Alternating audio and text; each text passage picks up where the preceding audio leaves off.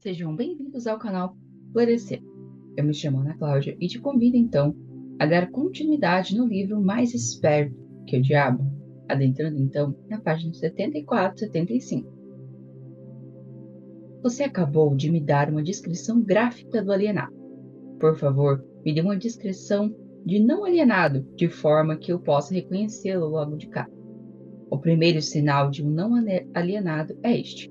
Ele sempre enganjado em fazer algo definido, através de algum plano muito bem organizado e detalhado, o qual também é definido. Ele tem um objetivo maior na vida, no qual ele está sempre trabalhando, e muitos outros menores objetivos, todos os quais o levam ao seu esquema estratégico central. O tom da sua voz a rapidez do seu passo, o brilho dos seus olhos, a rapidez de suas decisões claramente marcam-no como uma pessoa que sabe exatamente o que quer e está determinada a consegui-lo.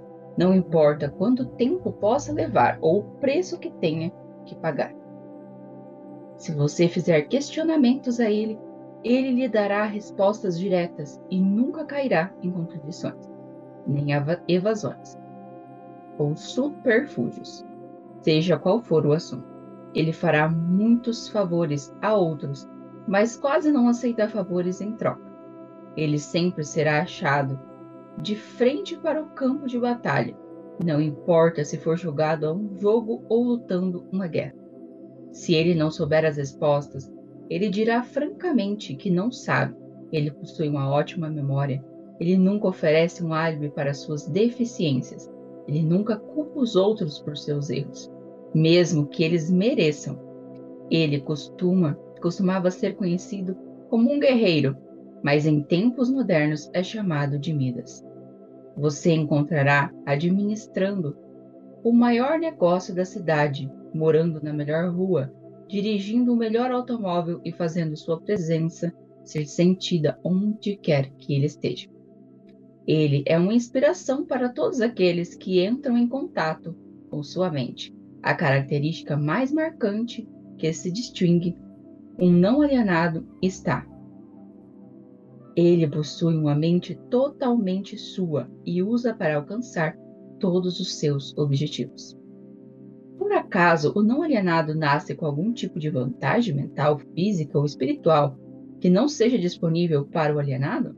Não a maior diferença entre o alienado e o não alienado é algo igualmente disponível para ambos. É simplesmente a prerrogativa certa de cada um usar a sua própria mente para pensar por si mesmo. Nesses tempos, principalmente nesse tempo de política, a gente está vendo muito isso. Que as pessoas estão ficando muito confusas.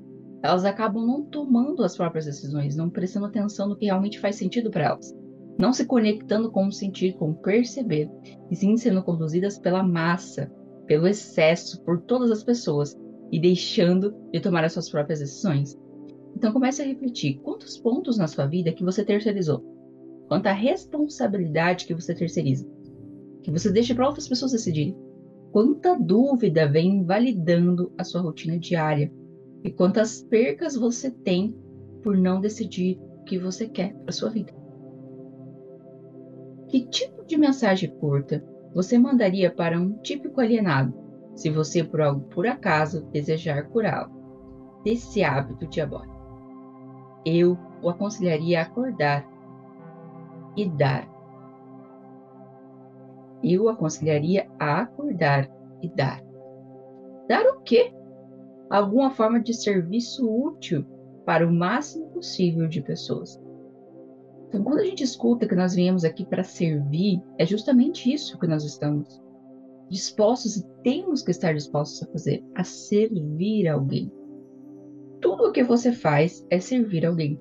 E se você encontra dentro de você um ponto de esperança, um ponto de luz, que te faz compreender que você está a serviço, será mais fácil você compreender a sua jornada. O seu propósito, a sua missão de vida está interligado a servir alguém sempre vai ser a servir. Se você trabalha numa empresa onde você é auxiliar de produção, você está a serviço de alguém. Pois você, se você fabrica uma vela, se você fabrica uma régua, se você fabrica uma caneta, você está dentro dessa fábrica trabalhando, você está servindo as pessoas que vão ter acesso a esse material. Então você está sempre servindo a alguém.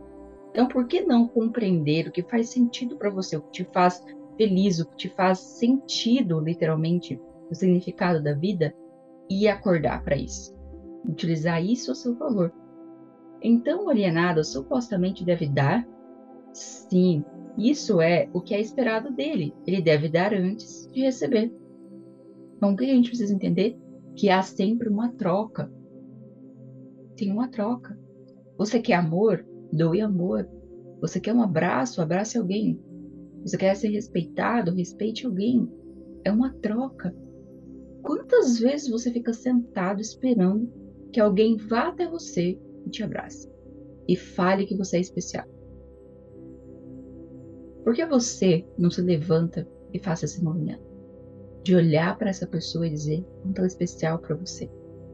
Tenho certeza que ela vai retribuir. Ou se ela não retribuir, outra pessoa que estará ligada a você irá retribuir. Ou melhor, doe sem olhar a quem, sem esperar. Mas tenha certeza que o equilíbrio vai acontecer na sua vida. Algumas pessoas duvidam da sua existência. Eu não me preocuparia com isso se fosse você. Aqueles que estão prontos para serem convertidos do hábito de alienar-se conhecerão a autenticidade dessa entrevista, pela qualidade dos conselhos que estou dando. Os outros, eu não perderia tempo de tentar convertê-los. Por que você não tenta me dissuadir a fazer com que eu pare a publicação dessa confissão que estou arrancando de você? Porque porque essa seria a maneira mais certa para garantir a sua publicação. Tenho um plano melhor do que tentar suprir a publicação dessa confissão. Apressarei você para ir em frente, e então sentarei e assistirei você sofrer quando alguns dos meus alienados de fé começarem a tornar a sua vida difícil. Eu não precisarei negar sua história. Os meus seguidores farão isso por mim. Aguarde e verá. Então, se a gente for entender quantos livros, quantas explicações, quantas teorias vem para a gente para fazer clareza e a gente renega. Por quê? Porque está alienado. Ele não está conectado com a clareza. Não está se permitindo ser conduzido pela orientação superior.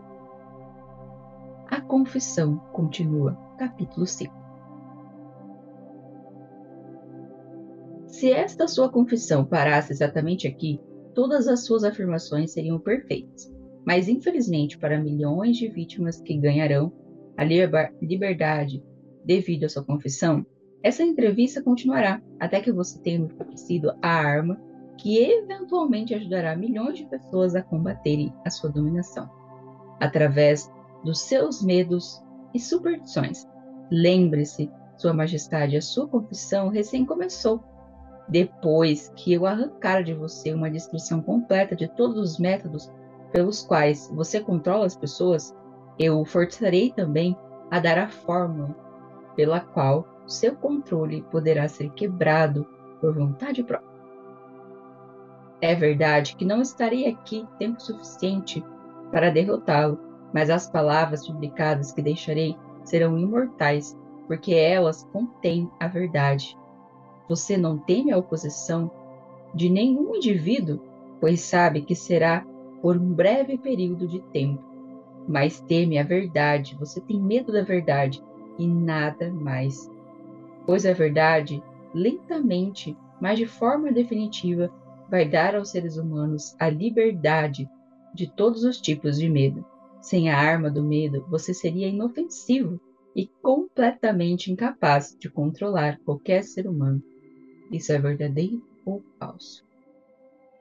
Não tem alternativa senão admitir que você disse é verdade.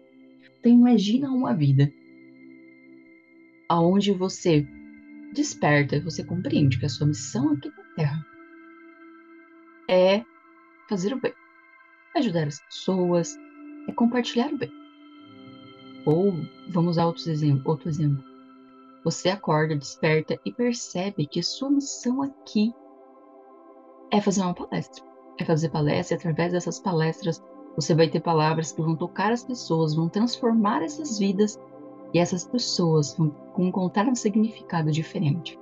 Isso está dentro de você. Você compreendeu isso. E então você percebe que você não tem medo. O que, que vai acontecer com você? Qual vai ser a potência que você vai se tornar?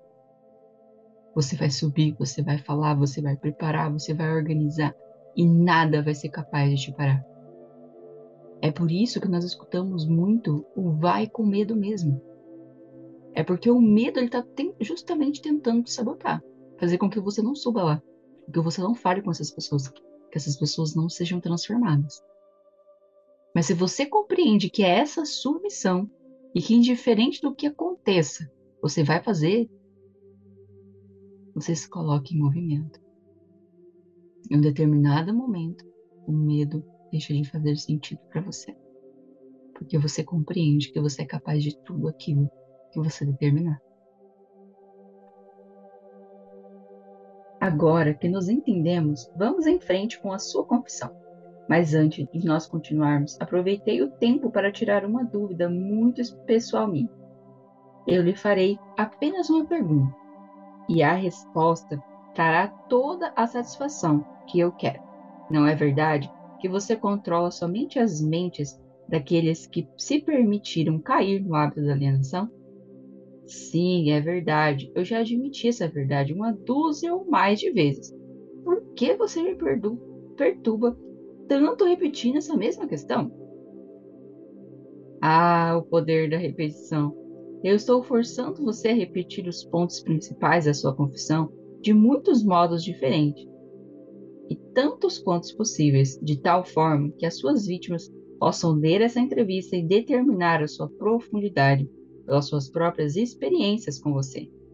Esse é um dos meus pequenos truques. Você aprova o meu método? Você não poderia estar preparando uma armadilha para mim com o objetivo de conseguir algo mais poderoso. Ou poderia? Estou fazendo as perguntas e você está respondendo. Vá em frente agora e confesse, porque você não tem poder suficiente para me fazê-lo confessar. Quero a sua confissão para ajudar e confortar todas as vítimas às quais eu intenciono libertar do seu controle no exato momento em que elas lerem a sua confissão.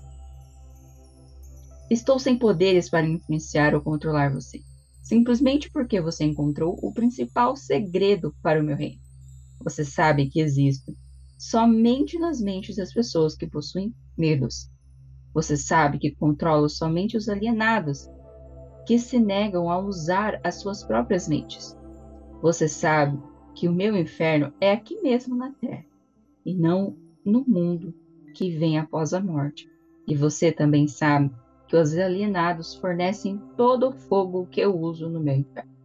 Você sabe que eu sou o princípio ou a forma de energia expressa do lado negativo da matéria ou da energia, e que não sou uma pessoa com um garfo e um rabo com tudo. Você tornou-se meu mestre porque superou todos os seus medos. Por último, você sabe que pode liberar todas as vítimas humanas e contatar a esse conhecimento definido é que fará o maior estrago à minha estratégia de dominação. Não consigo controlá-lo porque você descobriu sua própria mente e assumiu o controle dela. Até aí, senhor humano, essa confissão deverá alimentar a sua vaidade até um ponto crítico. Esse último dardo foi desnecessário. O tipo de conhecimento que utilizei para superar você não se autocontamine com a indulgência vulgar da vaidade. A verdade, sim, está. Esta é a única coisa no mundo que consegue manter-se acima de qualquer coisa agora. Vamos continuar a sua confissão. O que há de errado com o princípio da bajulação? Você o usa ou não? Se uso? Obviamente, a bajulação é uma das minhas armas mais úteis. Com este instrumento mortal eu fisgo peixes grandes e os pequenos. A sua admissão me interessa. Vá em frente agora e me conte como você faz uso da bajulação. Eu faço uso dela de tantas formas que é difícil saber por onde começar. Estou avisando antes de eu responder em detalhes que você publicar as minhas respostas, você trará para si mesmo uma avalanche de ridicularidade na sua própria cabeça. Eu assumirei as responsabilidades. Prossigo. Bem, devo admitir aqui que você encontrou o maior segredo de como converter as pessoas para o hábito da alienação. Essa é uma admissão considerável. Vá em frente com a sua confissão e não desvie do assunto da bajulação. Sem mais conversas colaterais e sem mais enrolações. Neste momento, me conte tudo sobre como você usa a bajulação para ganhar o controle sobre as pessoas. A bajulação é uma isca de valor incomparável a todos aqueles que desejam ganhar o controle sobre as outras pessoas. Ela carrega em si qualidades atrativas para outras pessoas, porque opera através de duas das mais comuns das fraquezas humanas: a vaidade e o egocentrismo. Então, olha o ego, gente, olha a vaidade, olha o excesso disso. O ego é uma coisa que existe dentro da gente, tudo bem. Mas quando ele começa a te controlar, quando você começa a se sentir superior, quando você, se, você acredita que você sabe mais do que todo mundo, que ninguém sabe mais do que você, quando você coloca a vaidade acima de tudo, de todas as coisas, sobre todas as coisas, como que você é impecável, você é a mais, pessoa mais perfeita do mundo, olha o caminho que você está escolhendo. Há certa quantia de vaidade e egocentrismo em todas as pessoas.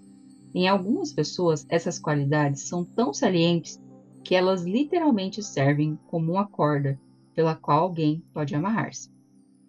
A melhor de todas as cordas é a bajulação. A bajulação é a isca-chave pela qual homens seduzem mulheres. Algumas vezes, na verdade, frequentemente, mulheres usam a mesma isca para ganhar o controle dos homens, especialmente os homens que não são dominados pelo apelo sexual. Ensino o seu uso tanto para homens quanto para mulheres. A bajulação é também a principal isca com que os meus agentes ganham a confiança das pessoas, de quem eles procuram as informações necessárias para prosseguir na sua missão. Onde quer que alguém pare para alimentar a sua vaidade pela bajulação, lá estou eu colocando o primeiro tijolo para construir mais um alienado. Não alienados não são facilmente alvos da bajulação. Inspiro pessoas a usarem a bajulação em todas as relações humanas, onde seu uso é possível, porque todos aqueles que são influenciados pela bajulação tornam-se vítimas fáceis do hábito da alienação. Você consegue controlar qualquer um que seja suscetível à bajulação? Muito facilmente. Como eu já disse, a bajulação é de grande importância em tornar as pessoas presas fáceis ao hábito da alienação. Com que idade as pessoas são mais suscetíveis à bajulação? Idade não tem a ver com a suscetibilidade da bajulação. As pessoas respondem a ela de uma forma ou outra a partir do momento em que elas se tornam conscientes da sua própria existência até a morte. Através de que forma as mulheres podem ser facilmente bajuladas? Através da sua vaidade. Diga a uma mulher que ela está bonita ou que ela se arruma fantasticamente bem. Qual a forma mais efetiva de fisgar os homens? Egocentrismo. Em E maiúsculo. Diga a um homem que ele tem um corpo forte como Arcos, ou que ele é um grande homem de negócios, e ele perderá totalmente a faculdade da razão e ficará dominado por um sentimento egocêntrico. Depois disso, você sabe o que acontece. Todos os homens são assim? Não.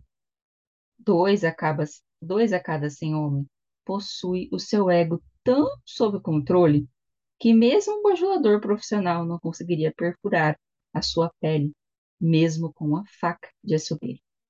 Como uma mulher esperta consegue aplicar a arte da bajulação no momento de atrair os homens? Pelo amor de Deus, homem. Tenho que desenhar o método dela para você? Você não possui imaginação? Ah, sim, tenho imaginação suficiente, Sua Majestade, mas estou pensando naqueles pobres homens do mundo que precisam entender a técnica exata com que eles podem ser bajulados para caírem no hábito da alienação. Vá em frente e conte-nos como a mulher pode fisgar homens ricos e espertos. Este é um truque diabólico das mulheres, mas considerado que você, considerando que você está pedindo informação neste momento, não tenho escolha, senão revelar.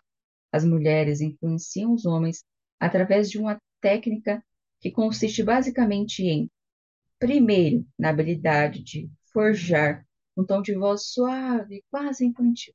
Segundo, na habilidade de fechar seus olhos em uma posição semicerrada, hipnotizando os homens. Isso é tudo? Tudo que há no mundo da bajulação? Não, essa é apenas a técnica. Aí vem a razão pela qual uma mulher usa essa técnica como isca. O tipo de mulher que você talvez tenha em mente nunca se vende a um homem, e muito menos lhe dá algo em troca. Em vez disso, ela vende a ele o seu próprio egocentrismo. E isso é tudo que as mulheres usam quando elas desejam bajular o homem. Essa é a coisa mais eficaz que elas podem usar. Isso funciona muito bem quando o apelo sexual fica em segundo plano. Isso me leva a acreditar, então, que homens grandes, fortes e espertos podem acabar sendo manipulados pelo uso da bajulação, da mesma maneira como se fossem criaturas vulneráveis. Isso é possível? Se isso é possível, isso está acontecendo exatamente agora, neste minuto. Além disso, ao menos que eles sejam tão alienados quanto mais sedentos, eles veem tanto mais forte a sua queda quanto uma bajuladora profissional usa tática com eles. Conte mais alguns dos seus truques com as quais você faz com que as pessoas alienem-se da vida. Um dos meus mais efetivos instrumentos é o fracasso. A maioria das pessoas começa a se alienar tão longe. Elas encontram a diversidade raramente uma a cada dez mil permanecerá tentando após fracassar duas ou três vezes. Então aqui a gente vai percebendo a capacidade da bajulação, da manipulação, que nada mais é do que a manipulação do sexo oposto. Então, quantas pessoas se perdem dentro de um relacionamento e não têm consciência do que está acontecendo? E se deixam ser conduzidas justamente por não conhecer a própria mente, por não ter a capacidade de se autodominar, de se autoconhecer. E não é dominar 100%, porque devemos sempre lembrar que nenhuma folha cai da árvore sem a permissão de Deus. Então, assim, é você compreender os movimentos, você compreender essa conexão, esse respeito maior. Mas você também entender como a capacidade de manipulação pode afetar você e pode destruir a sua vida. Em ambas partes. Se você tem uma pessoa do seu lado que te apoia, que faz o melhor, ela pode te ajudar a impulsionar a vida. Vocês dois podem ter uma vida fantástica. Agora, se ela é uma pessoa ao contrário disso, ela pode entrar na sua vida e ajudar na destruição. Então, é muito importante a gente ter consciência dos relacionamentos que nós escolhemos viver, daquilo que nós aceitamos para a nossa vida. E em segunda parte, é muito importante a gente o quê? A gente começar a entender o fracasso. O fracasso precisa ser olhado como um processo de aprendizado e não de desistência.